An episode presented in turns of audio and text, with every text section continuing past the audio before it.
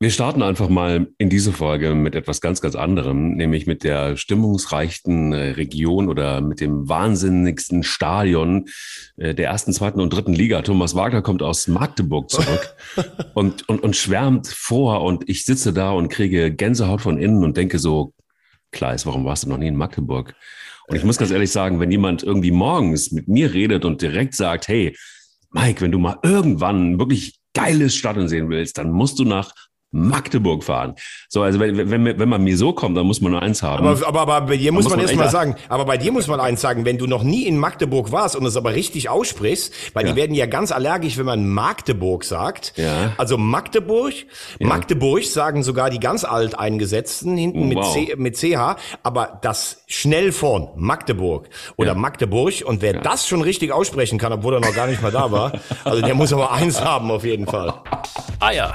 Wir brauchen Eier. Der Podcast mit Mike Kleiss und Thomas Wagner. Schön, dass wir das geklärt haben. Wie war es in Magdeburg?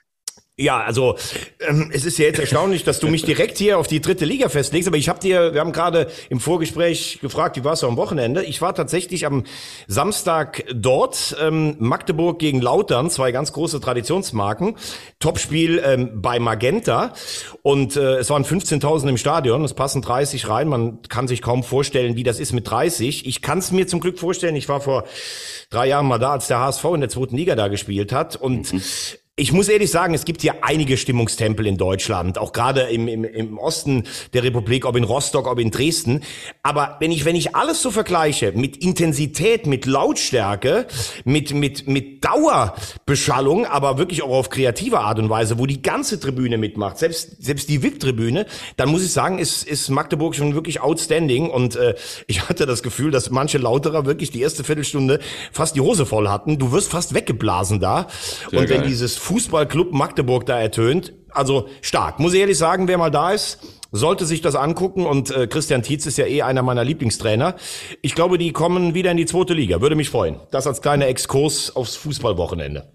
Geil, dann ist es doch eigentlich total easy, auf die Nationalmannschaft zu kommen, oder? Also ich meine, es war ein, das war ein äh, stimmungsreiches, zumindest gestern war die Stimmung irgendwie am Siedepunkt für die Nationalmannschaft auf jeden Fall. Für Magdeburg war es wahrscheinlich eher so das Warm-up in der Stimmung, aber Aber ähm, ja, es waren zwei Spiele und die waren total unterschiedlich. Also unterschiedlicher kann man, glaube ich, kaum Fußball spielen ähm, mit einer Mannschaft. Aber gut, es gab ein paar Veränderungen. Also Hansi Flick hat gesagt, naja, also das lasse ich mir jetzt nicht gefallen, irgendwie, was ich da abgekriegt habe und was die Mannschaft da abgekriegt hat.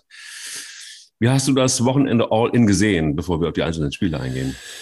Also ich muss sagen, ich war am Donnerstagabend ein bisschen erschrocken, das gebe ich ganz ehrlich zu. Mhm. Also als der Torwart der Lichtensteiner, also der Gastgeber, die ja noch nicht mal in ihrem Stadion gespielt haben, sondern in St. Gallen, nach dem Spiel mit der Bratwurst über den Platz lief und äh, manche Mitspieler Bierchen getrunken haben, da habe ich so für mich fast gedacht, boah, das ist jetzt fast emotional der absolute Tiefpunkt, den ich jemals mit unserer Nationalmannschaft in Verbindung gebracht habe, dass ja. der Gegner so, weißt du, wie so Hobbykicker da aufläuft und in Anführungszeichen nur 2 zu 0 verliert. Mhm. Ähm, das war so gefühlt, oh, Aufbruch, neue Ära, was ja, was man ja natürlich nach so einer langen Zeit von Löw und Flick, der mit all seinen Erfolgen von, äh, von den Bayern kommt, eigentlich so ein bisschen vermutet hat. Zur Wahrheit gehört natürlich auch, du weißt, du bist diesem Gegner hoffnungs los überlegen. Also der, der, der Gegner hat eigentlich keine Chance. Die stellen sich damit mit allen Leuten hinten rein. Und du weißt, eigentlich kann dir da nichts passieren. Äh, 2-0 war trotzdem eine Riesenenttäuschung, muss ich eigentlich sagen, vom, äh, vom Ergebnis her. Und äh, bei Liechtenstein hast du natürlich gesehen, das sind dann Spieler, die spielen meistens irgendwo in der zweiten Schweizer Liga oder sowas, aber die sind halt taktisch gut ausgebildet. Mittlerweile sind die Profis alle fit und dann kannst du, wenn du nicht ein frühes Tor erzielst, dann kannst entweder 8-9-0 ausgehen oder du wirkst dir so einen ab. Ähm, ich glaube, Hansi Flick hat dann auch gemerkt, so viel Kredit hat dann selbst er auch mit der Nationalmannschaft nicht, weil da wurde ja schon ganz schön von wegen Neuanfang, das Gewürge geht weiter. Ja, und dann haben sie einfach äh, gestern mit drei Tagen Verspätung haben sie drauf gedrückt. Armenien ist natürlich auch nur dritte Garnitur in Europa, aber 6-0 musste dann auch mal gewinnen. Das war gestern stimmungsvoll und ich denke, das wird er dann so ein bisschen auch als emotionalen Neustart ausrufen. Ja, ich hatte kurz irgendwie so den Impuls, ich rufe mal bei Steffen Baumgart an und frage mal, ob er nicht Bock hat auf einen neuen Job irgendwie und einfach mal, um, um, um so eine Mannschaft wach zu rütteln. Ich hätte wahrscheinlich keinen großen Erfolg gehabt, der fühlt sich in Köln ganz wohl, aber ähm, das war ja wirklich irgendwie auch ein Rumgewürge und Rumgekicke, wo ich dachte so, ich hatte nicht nur Angst, sondern ich dachte so, oh Mann, ähm, jetzt haben wir irgendwie die EM immer noch im Kreuz. Jetzt haben wir irgendwie so den, das ausschleichende Yogi Löw irgendwie auch noch mit da, noch an Bord. Und jetzt sind wir da.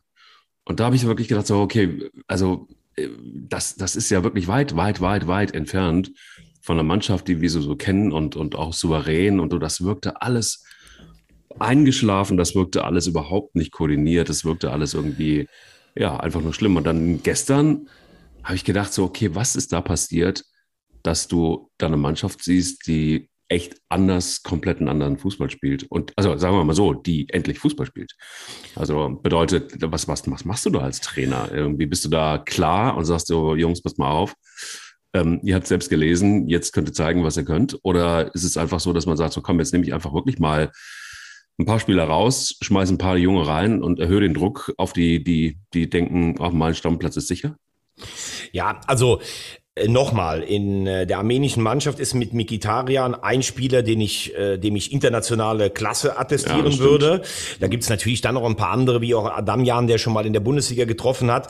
Also eine technisch sicherlich ganz gut ausgebildete Mannschaft, wie die meisten, die aus der ehemaligen Sowjetunion herausgegangen sind, aber trotzdem natürlich kein Maßstab. Ähm, aber was gut war gestern, du hattest das Gefühl, und ich glaube, das ist so, ich meine, er hat's ja selber gesagt, also das sind Spieler, die sind top ausgebildet, die spielen bei Top-Vereinen, denen muss ich als Trainer jetzt eigentlich nichts Neues ähm, äh, beibringen. Aber was Hansi Flick ja auch bei den Bayern geschafft hat, zumindest ähm, in dieser kurzen Zeit, in der er da war, ich glaube, so eine gewisse Wohlfühlatmosphäre, aber dennoch eine Klarheit in der Ansprache.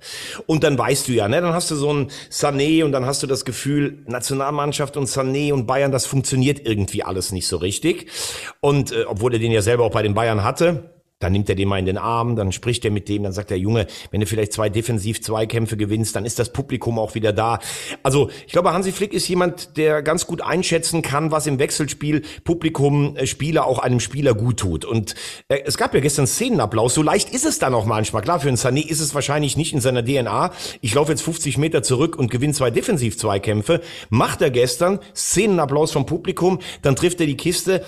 Also so kann es ja auch gehen dass sich einzelne Spieler rausgepickt werden. Das ist ja auch nichts Neues. Das ist eigentlich bitter, ähm, weil, weil Sané halt auch so einen Laufstil hat. Ich glaube gar nicht, dass der ich glaube, das ist echt ein guter Junge, der vielleicht ein bisschen so eine laissez-faire-Einstellung so auf dem Platz zur Show trägt. Und deshalb natürlich auch das Publikum reizt. Und das Publikum hat natürlich auch das Recht zu pfeifen, wenn er schlecht spielt. Äh, dennoch glaube ich, dass Flick jemand ist, der dich in den Arm nimmt. Was ich interessant fand, wenn du gestern mal auf die Aufstellung drauf geschaut hast, dann hast du ja eigentlich mit Rüdiger und Süle in der Verteidigung zwei Verlierer der Europameisterschaft, weil Rüdiger hat nicht geliefert, wie er bei Chelsea geliefert hat. Ja. Süle wirkte gar nicht fit. Dann hast du auf den Außenpositionen Gnabry, der eine katastrophale EM gespielt hat, Sané, der eine katastrophale EM gespielt hat, Werner, der gar nicht ins Turnier reinkam und ähm, da muss man natürlich schon sagen, Gnabrys Bilanz in der Nationalmannschaft ist sehr, sehr gut, aber er schießt seine Tore natürlich auch, wie gesagt, gegen Laufkundschaft. Ich möchte bei ihm bei der WM mal sehen, dass er jetzt mit den Großen auch mithalten kann. Die WM mhm. ist ja gar nicht mehr so weit weg. Das sind nur noch 14 Monate. Mhm. Ähm, und was ich, glaube ich, ganz gut fand, und ähm, ich glaube, da kannst du vielleicht auch noch was zu sagen, er hat das defensive Herzstück, Kimmich und Goretzka, was ja auch bei den Bayern zusammen im defensiven Mittelfeld spielt, das hat er zusammengehalten. Ich glaube, Kimmich fremdelt mit hinten rechts. Ähm, Kimmich hat ja auch so einen Führungsanspruch, den er in der Nationalmannschaft nicht immer so bestätigen kann wie bei den Bayern. Und was ich gut fand, davor eine echte Zehn gestern mit Reus. Du weißt, ich bin Reus-Fan, aber mir haben in der Vergangenheit auch so ein bisschen die Impulse aus dem Offensiven offensiven Mittelfeld gefehlt. Und deshalb für, für dich die Frage oder an dich die Frage, hast du diesen Wohlfühlfaktor Kimmich Goretzka wie aus dem Verein, also Goretzka war auch überragend gestern, äh, hast du den irgendwie auch so gespürt?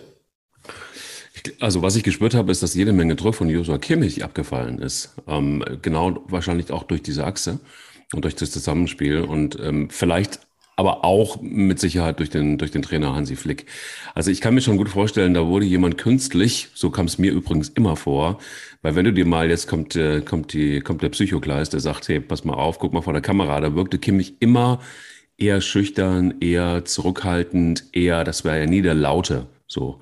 Und immer wenn der laut war auf dem Platz, kam es mir so vor, als ob ihm jemand ins Ohr geflüstert hat, wie mit so einem Knopf im Ohr, wie du den immer hast bei RTL. ähm, äh, sagst du so, jetzt sprüll mal, jetzt, jetzt sei mal laut, jetzt mach mal was, so irgendwie so, also so ein Dirigent. Ähm, und das wirkte für mich nie wirklich, er hat sich, ich habe immer das Gefühl gehabt, der hat sich damit nie wirklich wohlgefühlt. Und seit das eben nicht mehr ist und das ist sichtbar, dann nehmen wir jetzt andere, übernehmen wir andere Verantwortung ähm, auf dem Platz. Und ähm, weil du mich gefragt hast, es ist de facto so, dass es für Entspannung gesorgt auf der einen Seite und dann kommt so ein Jonas Hofmann und übernimmt Verantwortung ähm, als Verteidiger und du hast das Gefühl, ähm, das ist mehr ein Leader tatsächlich als ein Josa Kimmich. Also wenn du jetzt gerade einfach mal so den Direktvergleich nimmst. Ja, das, das, ist mir, das ist mir aufgefallen gestern. Das finde ich ein bisschen, also ich weiß, was du meinst und stimme dir in großen Teilen zu.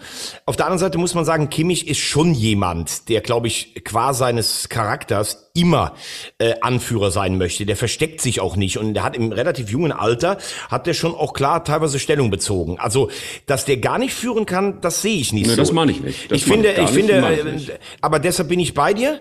Ähm, er ist... Ähm, er ist vielleicht teilweise mit der Rolle, die er dann spielen sollte, genau. also damit ist er vielleicht überfordert. Ich würde aber jetzt nicht einen Hofmann mit Kimmich vergleichen. Den Vergleich sehe ich in der Nationalmannschaft nicht für statthaft, weil Hofmann hat fünf Länderspiele, ist Ergänzungsspieler erstmal. Kimmich ist absoluter Stammspieler. Hofmann ist eigentlich auch kein Lautsprecher. Aber wo ich dir recht gebe, ist, dass gestern zumindestens auf dieser neuralgischen Position, also genau. also eigentlich musst du ja sagen, wenn du Nationalspieler werden willst, sieh zu, dass du Rechtsverteidiger wirst, weil da haben wir Besser ja seit ist. Jahren ein mhm. Problem, zumindest mindestens seit Philipp Lahm zurückgetreten ist. Kimmich will nicht so richtig. Riedle Baku hat das in der U21 gut gemacht, hat es gegen Liechtenstein schlecht gemacht. Und dann sagt der Trainer einfach, ich probiere mal jemand aus, der spielerisch stark ist und der auch flanken kann zum Beispiel. Und siehe da, Hofmann gestern richtig gut gespielt. Ja. Siehe auch da, muss ich ehrlich sagen, ich bin jemand, der bei Kehra immer sehr gespalten ist, weil ich oft ja. denke, boah, wie, wie hat der es überhaupt nach Paris zum Beispiel geschafft, weil der spielerisch ja teilweise doch Defizite hat. Aber da muss man ganz klar sagen, der hat das sowohl gegen Liechtenstein als auch gegen Armenien richtig gut gemacht, mhm. auf einer völlig ungewohnten Position, weil er ist ja Rechtsfuß. Also ich glaube, dass das auch ein, ein neues ähm, Merkmal der, äh, der Flick-Ära wird, Variabilität der Spieler. Auch mal jemanden ausprobieren auf einer, auf einer Position, die eigentlich vielleicht gar nicht so seine ist. Finde ich auch. Und ich, also man muss immer vorsichtig sein, finde ich, weil ähm, äh, vor ein paar Tagen haben wir irgendwie die Nationalmannschaft schon in die Bratwurst gequatscht. Und jetzt auf der anderen Seite sind wir irgendwie, jubeln wir, weil Jonas Hofmann mal ein gutes Spiel gemacht hat und weil Goretzka und Kimmich äh, gekuschelt haben und alles gut war. Und äh, auch Gnabry nochmal gegen äh, eine Mannschaft wie Armenien getroffen hat. Also äh, warten wir mal ab, bis, bis dann die wirklich ähm, äh, guten Gegner kommen, also im Sinne von ebenbürtig, wirklich ebenbürtige ähm, Mannschaften wie es dann aussieht. Aber erstmal für den Moment ist das auf jeden Fall eine Steigerung von ungefähr 370 Prozent.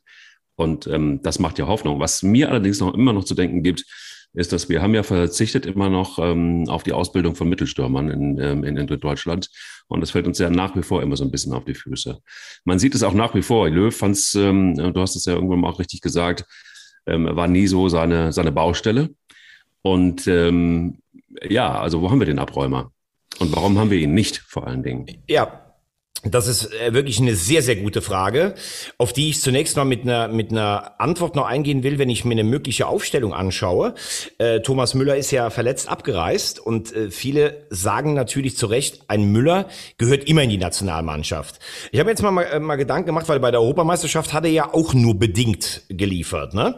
Mhm. Ähm, ich finde, Müller ist immer dann am allerstärksten, wenn er einen klaren und in dem Falle von Lewandowski alles überragenden Weltklasse-Stürmer neben sich hat. Mhm. Weil Müller kannst du ja eigentlich gar nicht so richtig äh, fassen, wo spielt denn der eigentlich genau? Stimmt. Also, ja. also seine Position wäre ja jetzt gestern so gewesen, das, was gestern Reus gespielt hat, das wäre jetzt die Müller-Position gewesen. Um den Mittelstürmer herum und die beiden, Müller und Lewandowski, die verstehen sich ja absolut blind. Man merkt auch, dass Lewandowski viel stärker ist, wenn Müller dabei ist. Umgekehrt fehlt unserer Nationalmannschaft so ein Mittelstürmer. Äh, umgekehrt fand ich, habe ich ja gerade gesagt, beim Turnier war Müller nicht so stark. Ich habe das Gefühl, ihm fehlt auch diese Position des, des Mitspielers, des Mittelstürmers. Und deshalb würde ich sagen, wir brauchen, wenn wir keinen richtigen Mittelstürmer haben, dann brauchen wir auf der 10 jemand, der Angriffe initiieren kann, wie Reus. Jetzt könnte man natürlich auch sagen, Müller kann sicherlich auf der Außenposition spielen. Da hat, waren aber jetzt Knabri und Sané. Ähm, also Müller gehört immer in eine Nationalmannschaft von dem, was er leisten kann. Aber in dem System ohne richtigen Mittelstürmer finde ich es für ihn ein bisschen schwieriger. Das nur mal als Gedankenanstoß. Und das Zweite, um deine Frage zu beantworten. Ich finde, wir haben halt zwei kapitale Fehler gemacht. A, hat Jogi Löw nie auf einen Mittelstürmer gestanden. Das fing ja schon an bei Stefan Kiesling.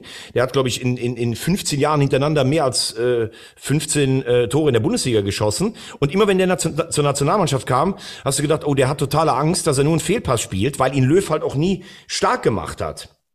Ähm, äh, ich will damit sagen, er hat... Äh, er hat immer so, oh Gott, werde ich beim nächsten Mal überhaupt eingeladen? So ein Spieler musst du doch stark machen, da musst du doch sagen, pass auf, du spielst jetzt vielleicht bei mir nicht von Anfang an, aber ich weiß, wenn du reinkommst, du kannst immer ein Tor machen, ich baue auf dich, du bist bei mir dabei, dann würde der auch mit breiterer Brust auflaufen. So, das nun mal als Beispiel, dass Löw auf den Spielertyp gar nicht steht. Und das Zweite ist, wir haben irgendwann gedacht, weil die Spanier Tiki-Taka gespielt haben, weil die vorne äh, initiiert von Guardiola und dann auch in der Nationalmannschaft mit Del Bosque, weil die vorne einen, einen praktischen offensiven Mittelfeldspieler auf die Mittelstürmerposition Position gespielt haben, haben wir gedacht, wir müssen das auch so machen wie die Spanier. Mhm. Und wir schaffen es einfach nicht, Mittelstürmer zu entwickeln, weil wir überhaupt niemals ein Leitbild von oben runter angegeben haben. Wo sind sie denn all die geilen Knipser, die wir früher hatten? Gerd Müller, Dieter Müller, Horst Rubech. Wo sind sie denn alle? Oder, oder nachher selbst ein Klose war ja der letzte eigentlich, eigentlich dieser Art. Und das ist ein ganz großes Problem des deutschen Fußballs in der Nationalmannschaft. Und das wird meiner Meinung nach auch äh, sie noch ähm, länger in der, ähm, in der, äh, also in der Entwicklung sicherlich ein Problem sein. Jetzt könnte jemand sagen, ja, Italien ist Europameister geworden obwohl Immobile und Belotti vielleicht in den entscheidenden Spielen gar nicht so äh, groß geknipst haben. Ich sage trotzdem, du hast vorne immer eine Anspielstation, die du erstmal mit einem bis zwei Abwehrspieler des Gegners bekämpfen musst. Bei uns gibt's ja eigentlich gar keinen, vor dem du erstmal Angst hast, dass er per se ein Tor macht. Ich finde das einfach schade. Ich finde es auch. Und weißt du, was mich dabei irritiert ist? Ist natürlich eine, also gerade ein, ein Mittelstürmer wäre ja klassisch jetzt irgendwie für, für Standards irgendwie auch eine, eine wirkliche Waffe. Und gestern hat Hansi Flick etwas gesagt, was ich ganz interessant fand, wenn du das mitgekriegt hast. Da wurde er gefragt zum Tor von Jonas Hofmann. Ähm, und ähm, da, da, da, da, da, fragte Florian König, ja, also das war ja jetzt irgendwie keine besondere, ähm, gut, keine besonders gut ausgeführte Standardsituation. Und dann sagte Flick vehement, nee, nee, nee, doch, doch, doch, doch, doch, doch, doch. Das war schon total gut. Das war der zweite Ball und den zweiten Ball brauchen wir. Und der zweite Ball hat dazu geführt, ähm, dass es dieses Tor gab. Und diese zweite Balldiskussion, die nervt mich tatsächlich, weil man hätte man einen Mittelstürmer, dann wäre das vielleicht eine ganz andere Geschichte. Weißt du, weil dann würde der da stehen, wo er stehen muss. Ja, aber, aber da widerspreche ich dir, weil gerade bei Standardsituationen ist es ja in dem Falle so, dass vorne vor allem die kopfballstarken Spieler sind. Da geht ja auch zum Beispiel ein Rüdiger mit nach vorne, ein Goretzka, der ja nicht der Zielspieler wie ein Mittelstürmer ist. Ich finde, ein Mittelstürmer ist dann, da bin ich bei dir, du brauchst vorne einen Zielspieler, aber das ist ja eher, wenn du das Spiel zum Beispiel gegen einen eng massierten direkten Gegner auf die Außen verlagerst, um mit Flanken zu kommen. Also bei der Standardsituation fehlt mir der, äh, fehlt mir der, der Zielspieler gar nicht so. Aber da bin ich gestern bei meinem äh, Kollegen Florian König. Die Ecke von Kimmich war einfach schlecht. Die ja. war einfach ganz schlecht getreten. Ja. Der schafft es noch nicht mal über den ersten Spieler rüberzukommen. Ja. Was dann gut ist, dass man gestaffelt in der zweiten Reihe steht, wobei der Schuss von Hofmann zwar schön war, aber auch nicht unhaltbar. Das ist gut und ich finde es auch total gut, dass man einen Standardspezialisten wie diesen Dänen Buttgereit dazugeholt hat.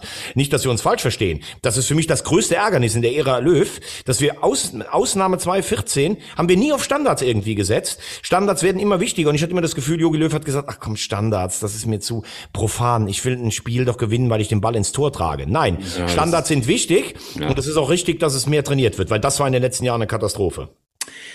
Äh, du hast ihn gerade eben angesprochen, Antonio Rüdiger. Da habe ich immer so ein bisschen ein ähnliches, also da zieht sich mein Bauch ähnlich zusammen wie bei Arne Friedrich früher, ähm, weil ich immer das Gefühl habe, oh, hoffentlich brennt da jetzt nichts an. Hoffentlich brennt da nichts an. Und da gab es diese eine Szene, ich glaube, das haben wir alle gesehen irgendwie gestern, ähm, wo, wo er Manuel Neuer in eine äußerst schwierige Situation gebracht, um das mal vorsichtig zu sagen.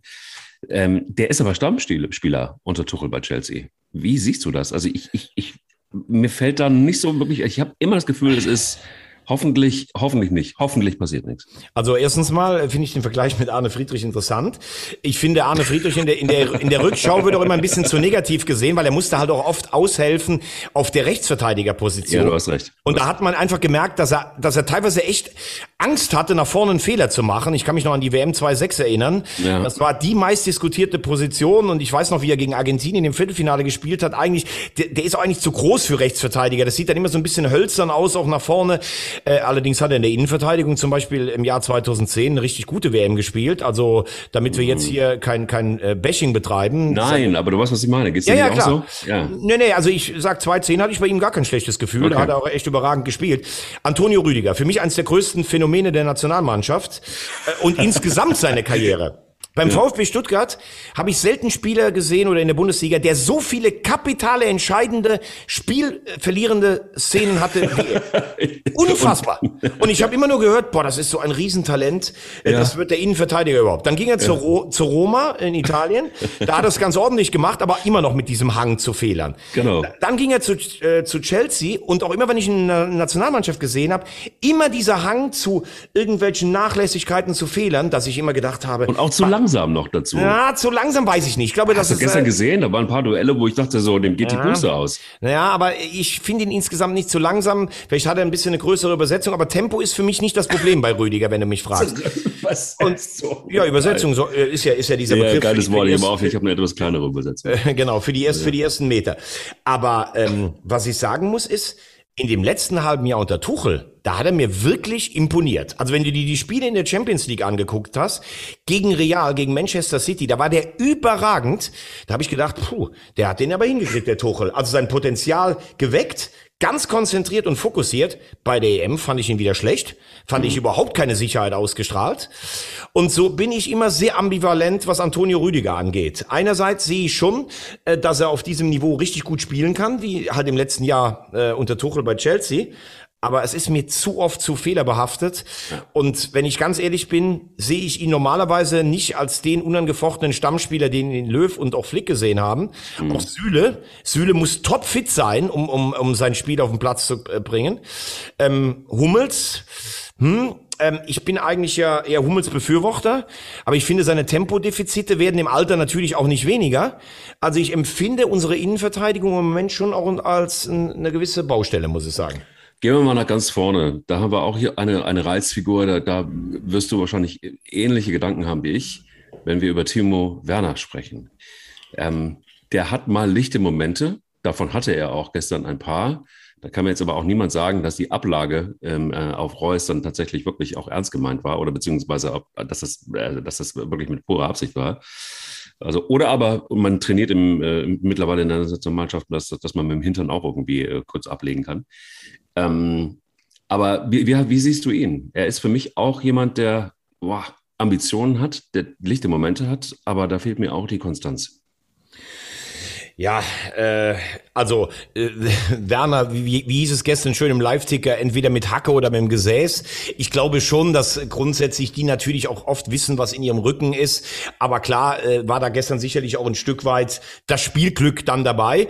Grundsätzlich sehe ich Timo Werner eher positiver als zum Beispiel jetzt im Vergleich Rüdiger, obwohl er ja auch immer in der Kritik steht. Ich glaube, bei Werner ist letztlich das Problem, er ist für mich von der reinen Spielanlage nicht der klassische Mittelstürmer, von dem ich eben geredet habe, mhm. sondern er ist für mich eigentlich eine zweite Spitze. Also wenn ich mir vorstellen würde, ähm, du hast eine Mannschaft, die auf äh, also eine Spitzenmannschaft, die vielleicht erstmal auf Umschaltmoment und Gegenpressing spielt, wie ja so viele Mannschaften das mittlerweile machen. Und du hast dann einen Mittelstürmer vorne, der einen Ball auch ablegen kann und eine Waffe qua Schnelligkeit wie Timo Werner. Das fände ich wäre eine Idealvoraussetzung. So, also der Mittelstürmer legt den Ball quer und Werner kommt mit Tempo, so über links oder rechts um ihn herum.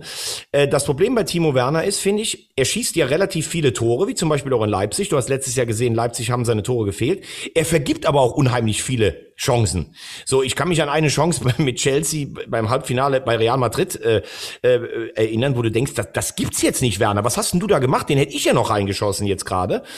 Und mit, der kommt halt oft mit ganz viel Speed zu Chancen und macht dann häufig die Dinger nicht. Da hat sich sowas, glaube ich, entwickelt. So, du denkst immer so, boah, Timo Werner Chancentot. Das stimmt so zwar, zwar teilweise gar nicht, aber es hat sich so ein bisschen verselbstständigt. Und ich glaube, wenn er dann alleine vorne drin steht, und alle denken, ja, Werner muss jetzt die Tore machen. Das ist für ihn vielleicht auch von der, von der Birne her gar nicht so einfach. Also zusammengefasst, er hat ja jetzt auch in beiden Länderspielen getroffen, auch gegen drittes oder viertes Regal in Europa. aber ich glaube, er würde sich wohler fühlen, und damit sind wir wieder beim Thema, wenn er einen echten Mittelstürmer neben sich hätte, der ihn auch so ein bisschen entlastet und der ihm vielleicht auch die Last nimmt, immer die Tore zu schießen. Dennoch Werner mit diesem Tempo grundsätzlich auch eine Waffe für die Nationalmannschaft. Klare Aussage. Es gab ein paar junge Gesichter, genau. die, die uns, glaube ich, alle irgendwie mehr oder weniger geflasht haben und fasziniert haben und irgendwie auch eine gewisse Frische reingebracht haben. Und äh, lasst uns da doch einfach mal gucken. Ähm, kamen dann relativ spät, aber die, die Akzente, die sie dann gesetzt haben, die waren dann irgendwie auch schon Bombe. Ich glaube, in, in, in Köln wird man immer noch, also spätestens, allerspätestens nach gestern, wird man ähm, sich bei Florian Würz ähm, tatsächlich immer noch den Kopf auf die, auf die Tischplatte fallen lassen und denken, oh Gott, wie konnten wir den gehen lassen? Das war, glaube ich, das tut, glaube ich, jedem Kölner, auch unserem Technikchef, immer noch weh, dass der über die Brücke gemacht ist und, äh, und bis 26 in Leverkusen verlängert hat. Wie hast du, wie hast du ihn gesehen? Ähm, ich sehe Florian Wirtz als äh, einen Ausnahmespieler, ein Wahnsinnstalent. Ähm, äh, man kann immer noch Talent sagen bei dem Alter so in den Fußstapfen von Kai Havertz. Havertz, der das Champions League Finale entschieden hat, der für mich äh, der beste Offensivspieler Deutschlands bei der Europameisterschaft war. Also der ist internationale Klasse. Hat ja gestern wegen, ich glaube, einem grippalen Infekt gefehlt. Ja. Ähm, Wirtz ist sowas, äh, finde ich, sein, sein, ähm, ja, wie soll ich sagen, sein, sein legitimer Nachfolger. Ich finde, Havertz ist noch ein Stück weit torgefährlicher oder sucht noch mehr den Abschluss. Ja, über diese Causa Wirtz äh, und Köln hat man ja eigentlich lang genug auch wir darüber geredet. Also ja.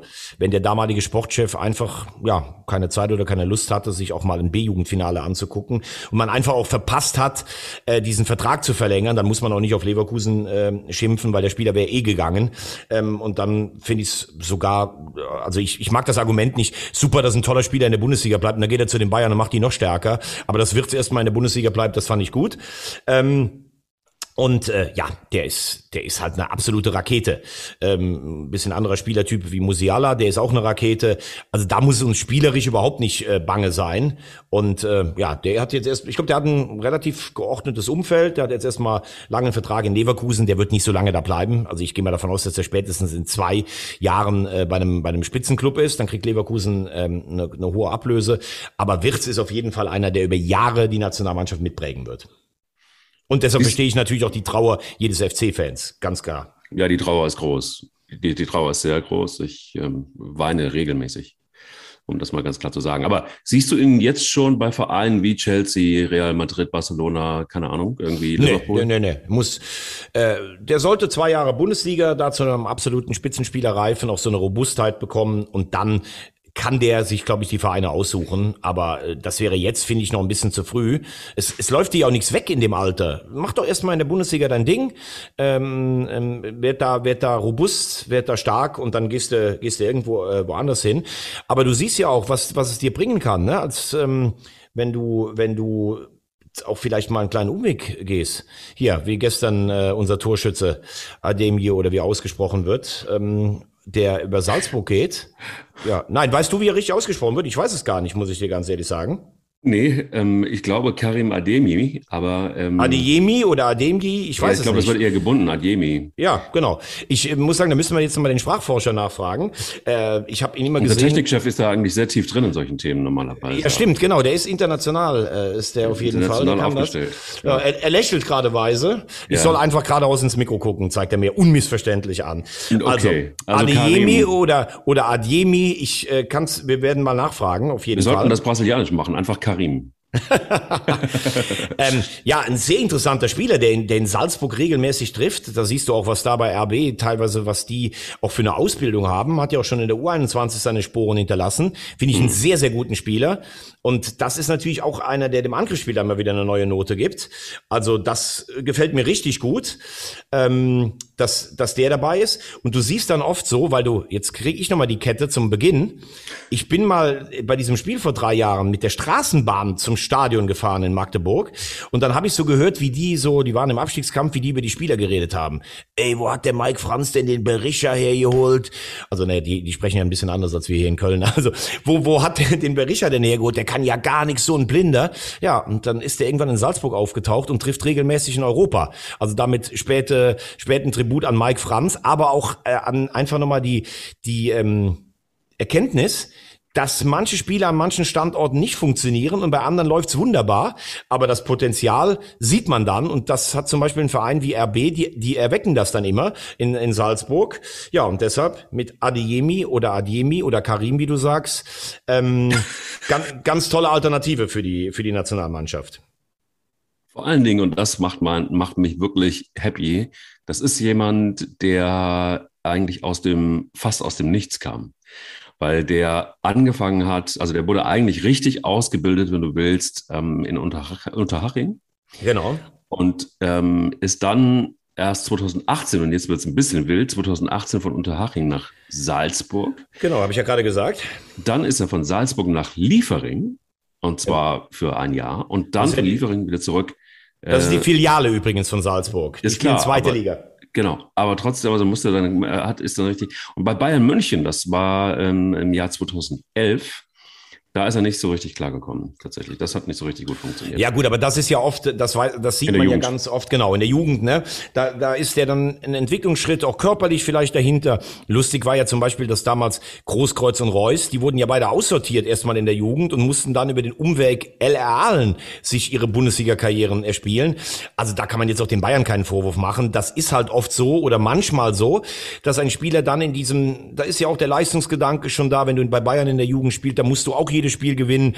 Und vielleicht ist das für den einen oder anderen noch nichts, wenn du dann so aus so einem kleinen, beschaulichen ähm, Ort erstmal kommst oder aus einer beschaulichen Mannschaft. Und dann ist er nach Unterhaching gegangen, da war er dann der beste Mann, da hat er sich entwickelt, dann über die Grenze nach Salzburg. Da weiter, sehr, sehr interessanter Spieler, der eine ganz große Zukunft hat. Finde ich auch. Ich bin, bin, bin sehr gespannt, wie es mit dem weitergeht. Und ich bin immer noch tatsächlich wirklich begeistert von dieser, von dieser Historie. Vor allen Dingen ausgeliehen für 1,5 Millionen, dann Leih, also schon irre. Coole, coole Geschichte. Wer ist dir sonst noch aufgefallen, positiv aufgefallen in der Nationalmannschaft? Ich glaube, jetzt haben wir alle abgehandelt. Äh, okay. Und jetzt, jetzt äh, freue ich mich, dass ich morgen nach Island fliegen darf. Und werd mir Wie sieht's dann, da aus? Ja, Island, In Island ist, ist klar, ist schön, aber. Äh, Island, Is, Island ist schön. Ich will mir einiges angucken, aber Island hatte ja diese Ausrufezeichen 2016 mit dem Achtelfinalsieg gegen die Engländer und auch 2016 äh, und 2018 bei der WM das Unentschieden gegen Argentinien. Aber man muss jetzt sagen, dass diese Generation Island äh, auch körperlich und vom Alter her über den Berg drüber ist. Das ist auch drittes Regal. Maximal gestern zu Hause gegen Nordmazedonien, glaube ich, 2-2 gespielt. Also unsere Gruppe ist natürlich, und deshalb finde ich es interessant, wir können ja gleich auch mal über den Teller Tellerrand drüber schauen. Unsere WM-Gruppe ist eigentlich, wenn wir ganz ehrlich sind, eine der schwächsten, die es gibt. Also Rumänien, Armenien, Island, Nordmazedonien. Ähm, das ist eigentlich indiskutabel, dass wir überhaupt ein Spiel verloren haben. Also da wird für mich die äh, Qualifikation absolut ein Selbstgänger sein. Da bist du dir sicher? Dass das, äh, ja, natürlich, ja? bin ich okay. mir ganz sicher. Aber deshalb habe ich jetzt gerade gesagt, wenn wir mal so ein bisschen äh, die Gruppen durchgehen. Gruppe A, da sind Serbien und Portugal punktgleich mit zehn Zählern. Ich sage, die Portugiesen setzen sich durch, die Serben gehen in die Playoffs. Dann hast du Gruppe B, da haben die Schweden ähm, in der vergangenen Woche die Spanier 2-1 geschlagen. Die Spanier, die mir bei der Euro gegen äh, Kroatien und noch vor allen Dingen gegen Italien super gut gefallen haben.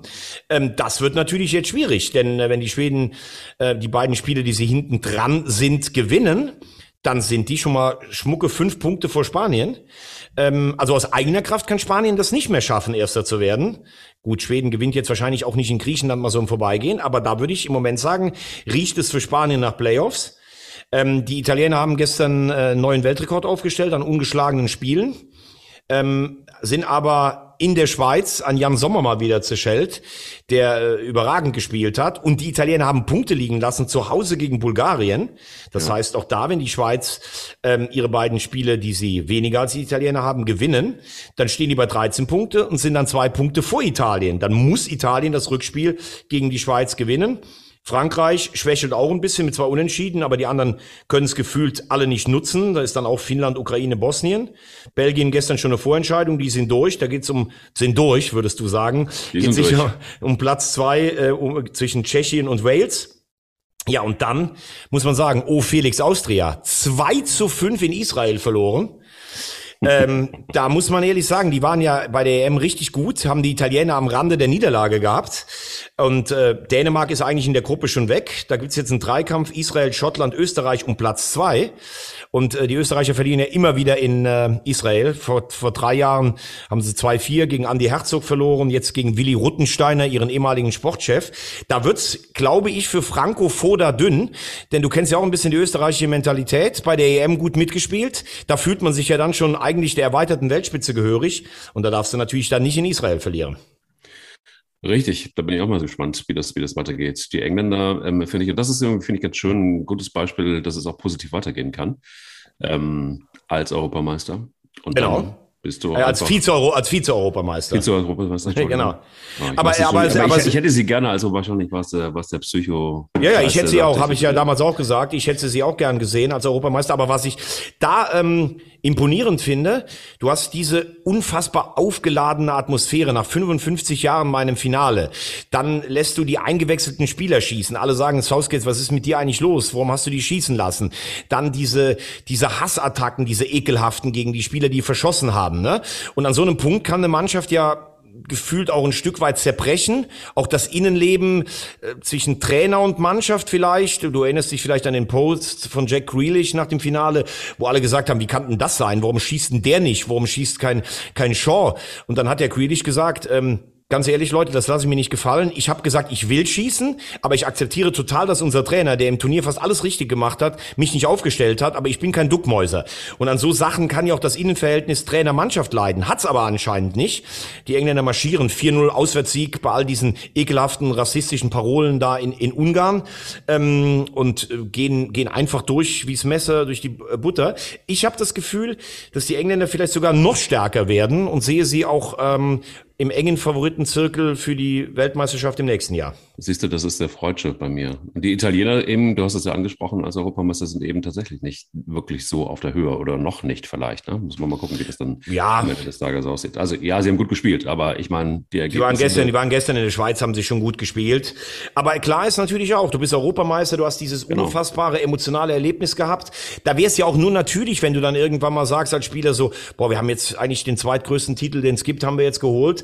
Jetzt wird man vielleicht noch mal ein bisschen selbstgefällig und diese, dieser Wille, diese Galligkeit, diese Bissigkeit, das waren ja äh, auch die italienischen Tugenden bei der Europameisterschaft. Aber da würde ich jetzt noch keine Krise ausrufen. Also du kannst natürlich auch über die Playoffs dich qualifizieren, aber das ist natürlich, siehe, vor der letzten WM Italien an Schweden äh, gescheitert. Das ist natürlich ein Risiko. Also bei diesem mittlerweile völlig aufgeblähten, äh, weil du so viele Verbände auch hast und nur der Gruppenerste weiterkommt, ist das natürlich dann schon auch ein Risiko, in die Playoffs zu gehen. Zum Beispiel, wenn du auch guckst, jetzt hier die Gruppe mit, äh, mit den Niederlanden, da hat ja Louis van Gaal seinen Einstand äh, gegeben. Ja. Aber da ist es ja auch ganz eng in der Gruppe, was ist das? Gruppe G. Die Türkei, Niederlande, Norwegen. 11, 10, 10. Und das jeweils nach fünf Spielen. Also das äh, ist auch zum Beispiel eine enge Gruppe. Und deshalb, um äh, Conclusio zu machen, zum Hinweis auf die deutsche Gruppe, da haben wir natürlich mal wieder Losglück gehabt. Aber sie wird stattfinden und es ist ein Stritt, nach wie vor ein strittiges Thema, aber die WM wird in Katar stattfinden und ich glaube, die Diskussionen werden nicht enden drumherum. Ähm, immer noch, aber immer noch ein, ein strittiges Thema, oder? Wie siehst du es? Ja, äh, natürlich, aber ähm, das wird uns, glaube ich, auch die ganze Zeit begleiten. Aber wie du sagst, die WM wird da stattfinden, da habe ich überhaupt gar keine Zweifel dran. Ja, die Frage ist, äh, die ist ja auch immer, jetzt wird es plötzlich aufgeworfen, aber im Vereinsfußball gibt es das ja auch schon, schon lange, haben wir auch schon drüber gesprochen, über die Unterstützung aus Katar, aus Dubai, auch Bundesligisten werben dafür, wie die Bayern. Also ich finde es dann fast auch ein Stück weit heuchlerisch, dann äh, kurz vor der WM zu sagen, oh, wie können wir denn jetzt? Weil das wird ja schon lange gemacht und äh, ist ja jetzt nichts Neues. Viel krasser fand ich aber gestern, ich weiß gar nicht, ob du es mitbekommen hast, ähm, Südamerika-Qualifikation, Brasilien gegen Argentinien, was da los war. Hast du das gestern gesehen? Nee, habe ich nicht gesehen. Ich habe nur gestern noch ein, ein Statement von äh, FC-Präsident Werner Wolf gesehen beim ähm, Stammtisch, der auch live gestreamt wurde der nämlich genau zur WM in Katar gesagt hat, ähm, er findet es unsäglich, nach dem Motto unwirklich unsäglich, dass, dass man es überhaupt zulässt, dass diese, dass diese WM in Katar gespielt wird. Also der hat sehr klare Worte gefunden. Auch. Ja, aber das finden ja viele. Also es finden ja viele klare Worte. Andere versuchen dann immer wieder so ein bisschen zu relativieren. Siehe die Bayern. Uli Hoeneß sagt ja, oder Karl-Heinz Rummenigge, dass seit dem Engagement der Bayern äh, die Menschenrechte da dass das alles besser geworden wäre. Da gibt's ja auch ganz verschiedene Aussagen zu. Also ich finde, das finde ich jetzt schon schwierig zu sagen. Äh, wir haben jetzt mit unserem Engagement die Menschenrechtssituation in Katar verbessert, aber ähm, wir beide haben ja immer schon mal darüber gesprochen. Ich finde es, finde es sehr, sehr schwierig, so eine WM da äh, zu veranstalten, aber ich finde es auch sehr, sehr schwierig, in der Champions League dafür zu werben. Aber ich hatte das eben angesprochen mit, äh, mit ähm, Brasilien gegen Argentinien. Ja, da wolltest du also, es, es, gibt, es gibt wohl eine Vereinbarung, äh, weil ja auch schon zwei Spieltage äh, ausgefallen sind, äh, der Verbände mit dem südamerikanischen Verband Kommende Boll, dass die Spieler, die aus England einreisen, dass die nicht unter diese Quarantäneverordnungen fallen, wenn du dich in deiner Blase aufhältst.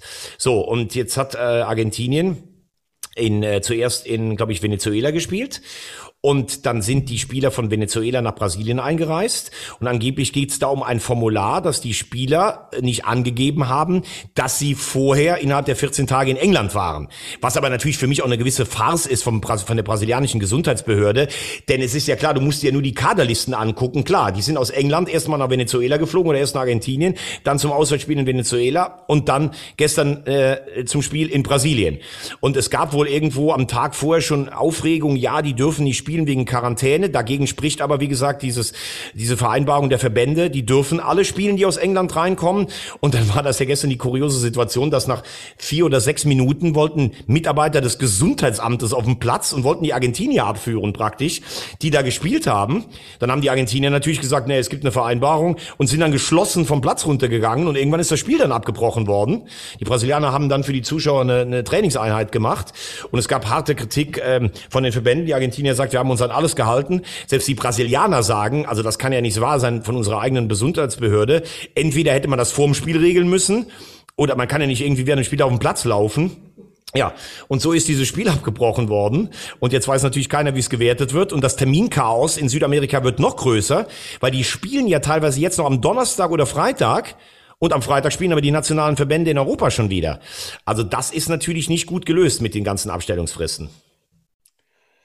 Jetzt haben wir sehr, einen sehr, sehr weiten Exkurs gemacht in äh, die ja, Niederungen und in die Ups der Nationalmannschaften, muss man schon sagen. Oh, der Oman hat in Japan gewonnen. Ausrufezeichen in der Asiengruppe. Herzlichen Glückwunsch dafür. danke für die Information auch. Ja. Ähm, wollen wir ganz kurz noch irgendwie, ich, ich, also ich weiß nicht, wie, wie dir es geht, aber ich bin auch froh, wenn die Bundesliga wieder weitergeht. Also nur mal ja, so. Lass uns einmal kurz, äh, wir haben ja schon eine Halbzeit gespielt jetzt. Wir können gerne einmal auf die Bundesliga schauen und äh, vielleicht auf das, was wir uns, äh, wo wir uns am nächsten Wochenende dann besonders drauf freuen. Und ähm, da muss man sagen, für mich Leverkusen gegen Dortmund. Das ist, äh, glaube ich, ein richtig geiles Spiel. Leverkusen wirkt unter Seoane für mich so ein bisschen befreit. Ähm, Dortmund hat ja so ein bisschen diese Auswärtsschwäche, aber vor allen Dingen bei den kleineren Teams. Leverkusen ist kein kleines Team. Freue ich mich sehr drauf. Und dann Samstagabend Leipzig gegen die Bayern. Also für mich Leipzig schon enorm unter Druck, weil zwei Auswärtsniederlagen. Und ähm, dazu ja auch noch mal kurz die Aussage. Sabitzer haben sie jetzt auch noch ziehen lassen ich verstehe RB Leipzig nicht so ganz, muss ich dir ganz ehrlich sagen. Also wir ja. haben oft gesagt, viel Geld und machen mit dem Geld viel Sinnvolles. Du hattest in diesem Jahr die Chance, die Bayern haben ohne Flick erstmal keinen Trainer gehabt, haben verzweifelt einen gesucht. Dann gibst du deinen Trainer für 25 Millionen ab, was für mich lächerlich ist. Das ist für mich kein Preis für einen Mann wie Nagelsmann. Du gibst Upamecano, klar, da kannst du nichts machen, der hat eine Ausstiegsklausel und du gibst Sabitzer auch noch ab. Also dein Abwehrchef, dein Führungsspieler und Kapitän und dein Trainer. Ähm, was ist das, RB Leipzig? Hallo mal melden. Wollt ihr immer Zweiter werden und wollt dann den Bayern irgendwie auf dem Silbertablett den Titel geben? Oder, also, das verstehe ich persönlich gar nicht.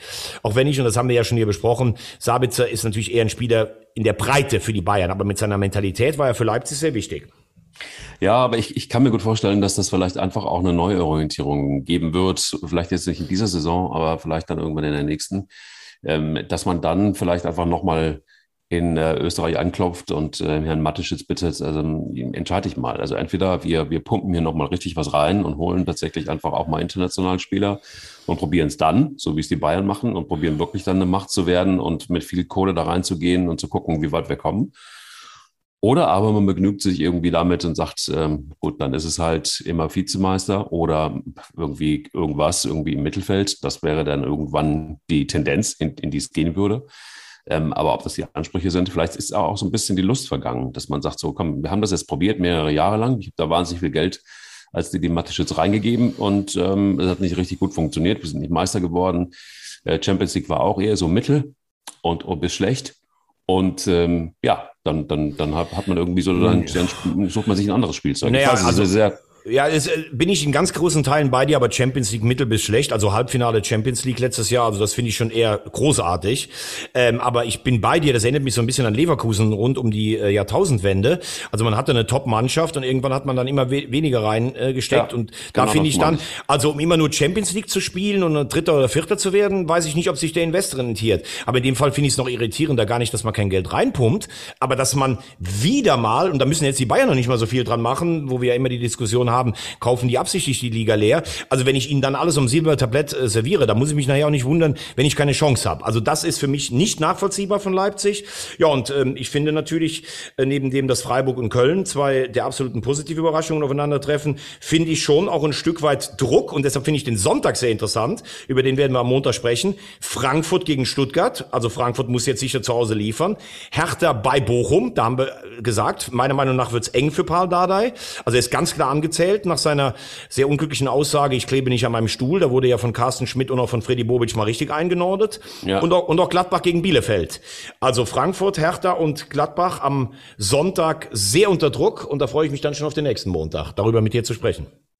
Da bin ich auch sehr drauf gespannt und äh, bin gespannt, ob wir vielleicht dann einfach auch den 1. FC Köln wirklich so in den hm, ersten drei, auf den ersten drei Plätzen sehen. Da bin ich mir sehr, wirklich sehr gespannt. Da kriegt deine Stimme so einen, äh, da bekommt sie so einen samtigen Teint, wenn du ja, das so Ja, ja, ja, ich merke es auch gerade. Ich bin auch ein bisschen Und auch wenn du, wenn du es sehen würdest, so ganz kurz, ich sehe es über meine Lesebrille, wie der hm. Technikchef so ganz, also fast schon feinsinnig in sich hineinlächelt.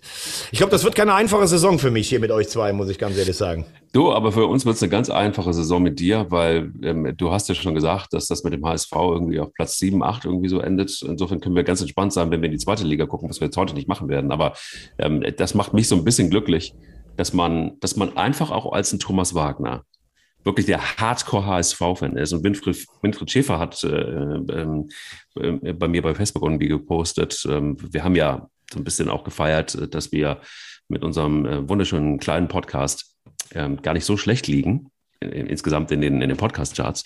Also du kannst, komm, du kannst es, du kannst es ruhig, jetzt kannst du es einmal sagen. Ja, wir waren auf der Eins. Also von dem Fußball-Podcast in Deutschland waren wir auf jeden Fall auf der Eins als, als, als meistgehörter. Nächstes geil. Mal für, für geil. ein paar Tage. Nee, so, für drei ist, Tage. Ich fand's geil. Drei Tage. Es ist richtig geil, absolut. Und danke dafür, dass ihr regelmäßig diesen Podcast einschaltet und euch wirklich diesen Wahnsinn gebt, eine ganze Stunde lang. Das, das muss man auch erstmal ähm, durchziehen. Aber was ich sagen wollte, war, er hat uns da auch gelobt und er hat aber auch irgendwie gesagt, ähm, er, er, ordnet dich dann auch immer so ein bisschen zu. Er ist ja Hardcore-HSV-Fan. Ja klar, kann er ja auch. Also er kommt ja, er ist ja gebürtig wie ich in Mayen und ähm, ich äh, habe ja deshalb auch, nicht nur deshalb, ich mochte den KSC auch oder mag den KSC auch immer sehr gerne. Ja. Aber äh, Winnie nimmt mich immer hoch mit dem HSV. Nach jeder immer. Niederlage, nach jedem Unentschieden kriege ich eine Sprachnachricht oder so. Der erzählt mir immer, was alles falsch gelaufen ist. Ja, ich habe es nicht einfach, aber gut, ich halte einfach durch. Das sage ich dir durch. ganz klar. Ich halte und das durch. Schöne ist, und darauf wollte ich ja hinaus, also wenn man selbst in dieser Konstellation, ein Winnie Schäfer feiert dich als HSV-Fan, du äh, bist Hardcore-HSV-Fan, und wenn man dann nach all den Jahren sich zurücklehnt und sagt, naja, diese Saison wird sieben oder acht. Also wenn man das schafft, mental als Geysir aus der Vulkaneifel, dann kann man nur eins sagen, dann hat man eins, nämlich. Ich will trotzdem, dass wir aufsteigen. Eier.